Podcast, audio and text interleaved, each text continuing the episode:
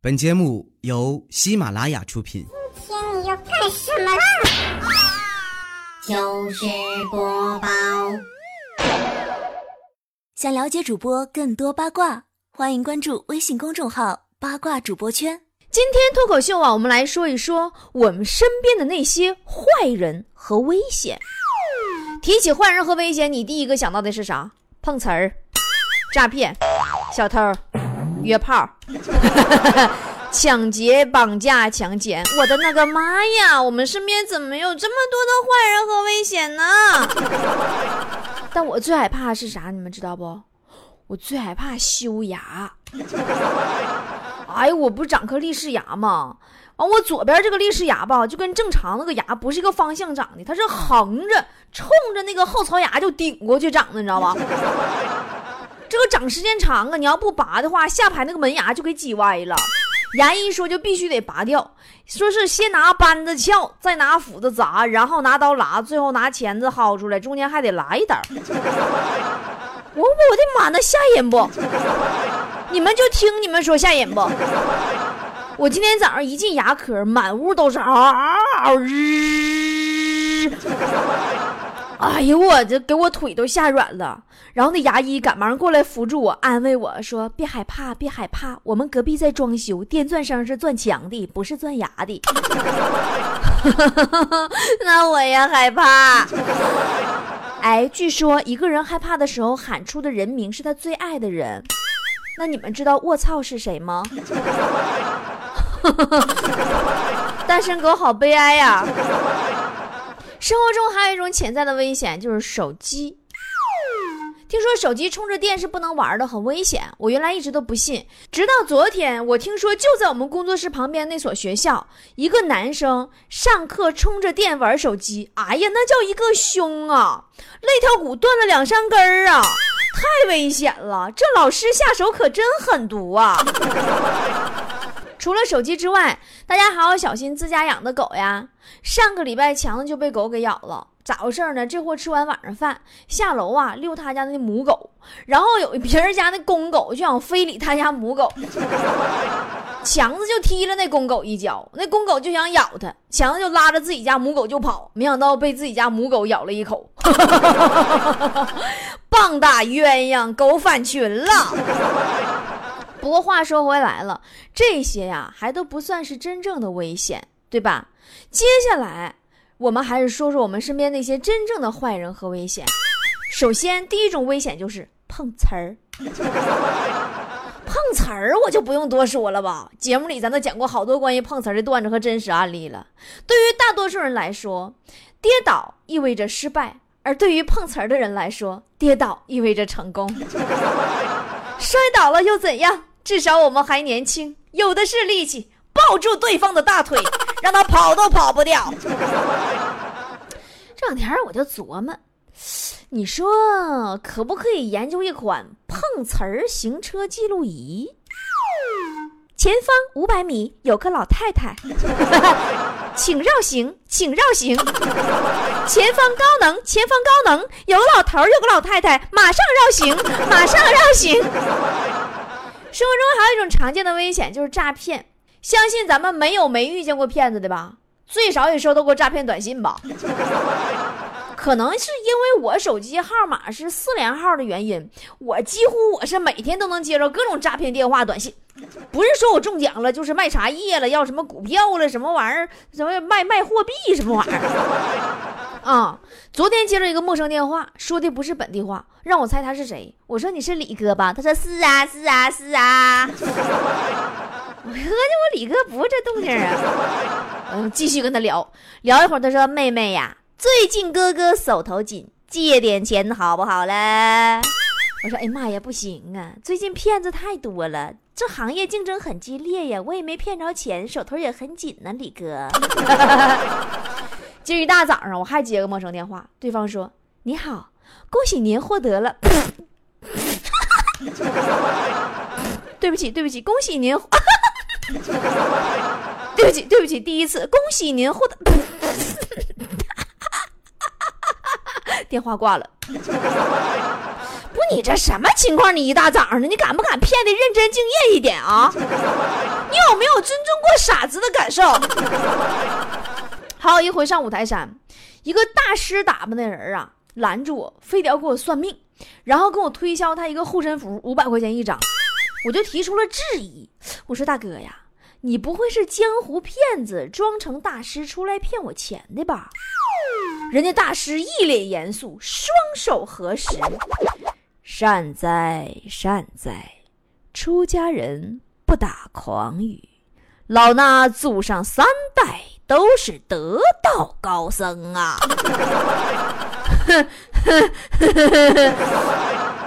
现在还新兴了一种危险，叫约炮。为什么说约炮危险呢？你懂得。自己约的炮，含着泪也要打完呢。我给你们讲个真实案例吧，就前两天，广西有个小子叫啥，姓卢，卢先生吧，管他叫。在网上啊，认识了一个湖南新化的小女孩，叫小罗。哎呀，那双方迅速陷入网恋了。两个多月之后啊，卢先生千里迢迢的飞到了新化去见网友，却发现梦寐以求的这个小罗根本不是照片上的小萝莉，他就是个大箩筐。不过人家小罗虽然矮了一些，但是还很胖嘛。人虽然黑了一些，但是。但是还是一脸雀斑嘛。虽然人家跟照片上差差距有点大了一些，但是看了还是很想吐的嘛。卢先生犹豫再三呢，一合计聊了这么长时间，他有点爱不过情面了，硬着头皮去跟小罗去开房去了。直到在宾馆房间里，卢先生看到小罗洗完澡以后的样子，实在受不了，挺不住吐了。恶心到必须出去再吐一次，心里实在无法承受这种反差，摔门而去。可是这小罗呢，也不是啥省油的灯，立刻就报警了，说自己被诈骗和非礼了。附近的警察呀，马上赶到现场，在宾馆楼下的大堂里截住了这个小卢先生。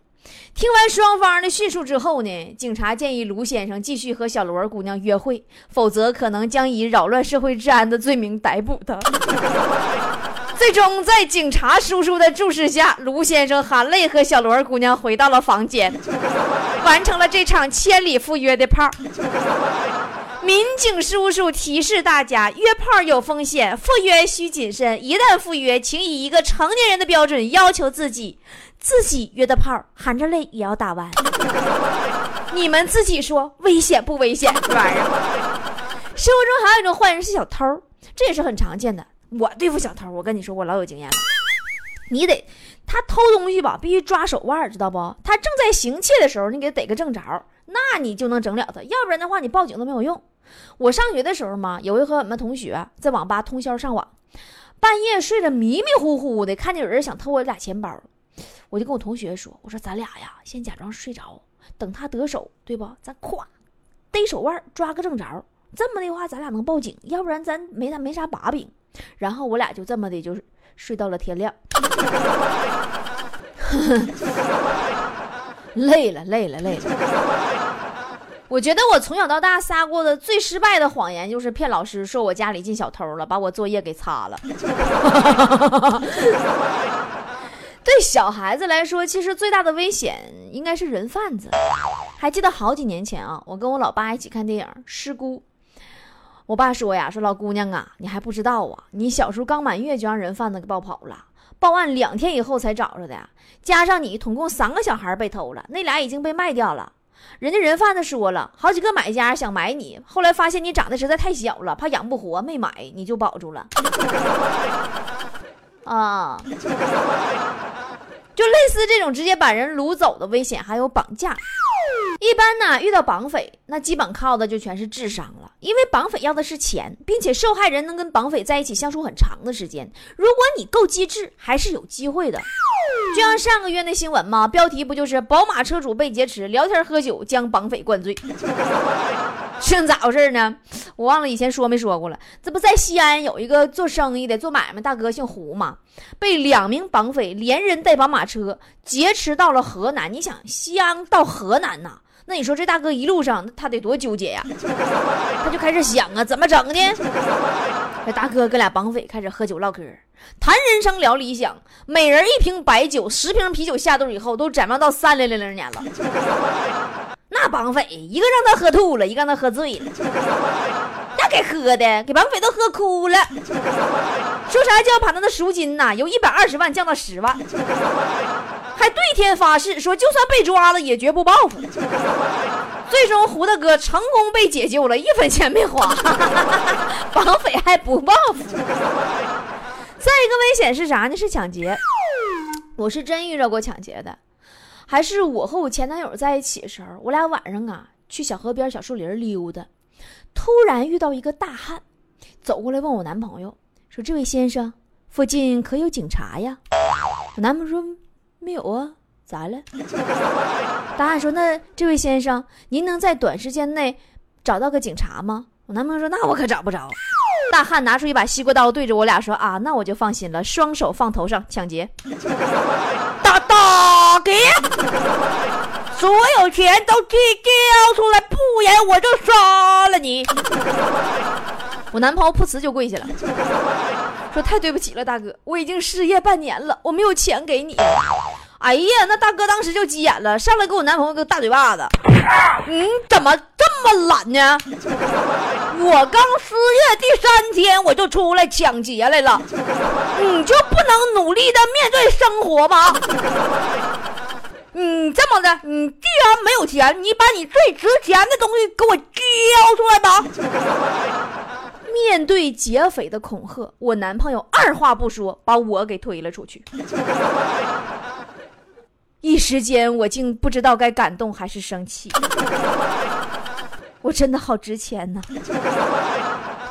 那次要不是我在他俩讨论努力面对生活的时候，又偷偷用手机我报了警，估计我就成了劫匪夫人了。我跟你说，有危险一定要找警察，警察是我们老百姓的保护神呐，对吧？是我们的公仆啊！你到底是神还是仆人？真的神一样的仆人吗？就比如我们街道派出所经验丰富的王警官，对吧？那就是我心目中的神呐。昨天他还缴获了歹徒水果刀两把和砍刀一把，在一边旁观的实习民警啊，不仅心生佩服啊，含着眼泪呀，帮他把这三把刀从身上拔了下来。哎呀，那血呲呲冒啊，直接给抬医院去了。所以说，无论什么情况，一定要记得第一件事，首先保护好自己。要不然弄不好，大伙儿反过头来还得拉扯你。无论你多高的武功，真的，我有一个哥们儿以前当过兵，那家特种兵呢。有一次遇见歹徒了吗？当时他把十套军体拳都打出来了，然后身中二十多刀。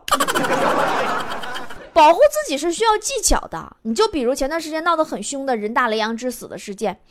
一个人民大学毕业的研究生，媳妇儿头天刚生完孩子，他在去机场接亲戚的路上被警察抓了，还死了。警察说呢，雷阳是在一个足疗店里刚刚嫖娼出来，穿了一件白色衣服，而足疗女说是黑色的，说做了打飞机服务。而警察说呢，雷阳是戴了安全套打的飞机。并且是在八分钟时间内迅速完成了进店、询价、选人、打飞机以及事后处理的过程，然后赶紧出来到路边让警察给抓了，最终死于心脏病突发。这个事情发酵到现在这么长时间了，众说纷纭。我觉得我们这样一个娱乐节目就不便多评价了，毕竟要尊重死死者，对吧？我们今天要做的就是什么呢？我要帮大家普及一下一种面对。从未见过的危险降临的时候，我们需要掌握的新的自我保护意识，如何安全走过足疗屋？望所有男同胞们及时掌握要领，并互相转发告知，尤其是昌平一带的啊，都拿小本记好了啊！如何安全走过足疗屋？安全准则第一条，最好不要一个人经过足疗屋。因为你要理解我们的警察叔叔啊，对不对？从治安管理者的角度来看，你们每一个男人每天出门，你都是随身自带犯罪工具的嘛，对不对？所以你们都是天然潜在的嫖客呀。你独自走过足疗屋，那你就算不是真嫖，你肯定也是想嫖。这逻辑没毛病。安全准则第二条。实在找不着伴儿跟你一起走过，那你又不得不经过足疗屋，就一定要牢记一慢二看三通过。一慢，当你将要经过洗脚屋的时候，首先调整呼吸，放慢脚步，心中默念二十四字核心价值观。举手投足要气定神闲，记住你要让人感觉你像个干部。千万不要忘记，雷洋被抓理由之一就是警方说他行色匆匆，比较可疑，所以得出结论：步子迈得太大，不但容易扯着蛋，还容易丢了命啊！二看是什么呢？二看就是注意周围有无三三两两游手好闲的人守株待兔，对不对？确定没有，你才可以正常通过。如果为了壮胆儿，也可以目不斜视，高唱红歌。雄赳赳，气昂昂，落过洗脚房，嘿嘿！我不乱看，不乱想，坚决不嫖娼，嘿！这样的话，就算有埋伏，估计也不能抓你，毕竟人家只是抓嫖，不是抓精神病，对不对？但很多时候啊，你真的是看不到他们的便衣呀，毕竟他们是专业的猎手啊。所以，安全准则第三条也是最重要的一条：如果被抓，一定要牢记，警察就是上帝的原则。一定要明白，就像嫖客也有人权一样的道理，人家抓嫖的基层警察也有职业尊严的，好不啦？你得理解人家，你怎么能说人抓错了呢？都不容易，他都被领导派来干抓嫖这么手拿把掐的事儿了，抓几个嫖客，完成个任务，写个总结，搞点小钱儿，创个小收，你怎么还让他抓错人了呢？那你说，你让他以后还怎么在单位发展？如何面对同事们质疑的目光？你让他以后还怎么在家禽界混？签名都练好了，这时候你还想要逃跑？你还想要狡辩？不打你，连上帝都看不下去了。所以，上帝掩面关掉了摄像监控头。所以，你唯一正确的姿势只有各种配合。嫖娼了吗？嗯，嫖了。双飞了吗？飞了。是群批吧？警警警警警察同志，你看，你就我这体格，我警官我错了，批了。我还打飞机了，带套打的。一般而言呢，只要不是像广州某记者那样被定点陷害打击，抓嫖这种事儿啊，只是谋财，他们不害命的。别说让你承认去足疗屋嫖娼，就是让你承认去足疗屋卖淫，你也得说对，警官，我刚刚给一大姐做了打飞机服务。大丈夫能直能弯。毕竟，在抓嫖这件事上，警察绝对不会轻易放过一个坏人，也不会轻易放过一个好人的，你放心吧。要伸冤，以后有的是机会，当时活下来比啥都重要。安全准则第四条：如果要跑，你得确定你能跑得掉，才能才能跑。因为你跑掉了也就跑掉了，警察再蹲守下一个倒霉催的就行了。一般情况下，他不会在你背后朝你开枪的。但如果你没有跑掉，依法弄你几下。那刚才的跑可能就是你这辈子最后的冲刺了，所以说，藤子们呐，平时多练习跑步是多么的重要啊！你们没有发现我们工作室全体的微信运动步数都直线上升了吗？就我这体格子都一天一万多步了。你以为为什么平白无故那么多人开始跑步？这叫平时多流汗。关键时刻少流血呀！随风奔跑，自由是方向啊！足疗屋前勇敢闯一闯啊！就让辅警在你矫健的步伐后面渐行渐远吧。不说了，强子、老王啊，还有那谁小黑呀、未来、调调啊，跑步去了啊！都合计啥呢？尤其是你调调，你瞅瞅你那一身的五花肉，你可怎么安全的经过足疗屋啊？姐都替你犯愁啊！赶紧的啊，咱们大伙都跑起来啊，跑得越远越好，跑为上策，你懂得。最后提醒各位赞助厂商，本期节目广告招商未空缺哟。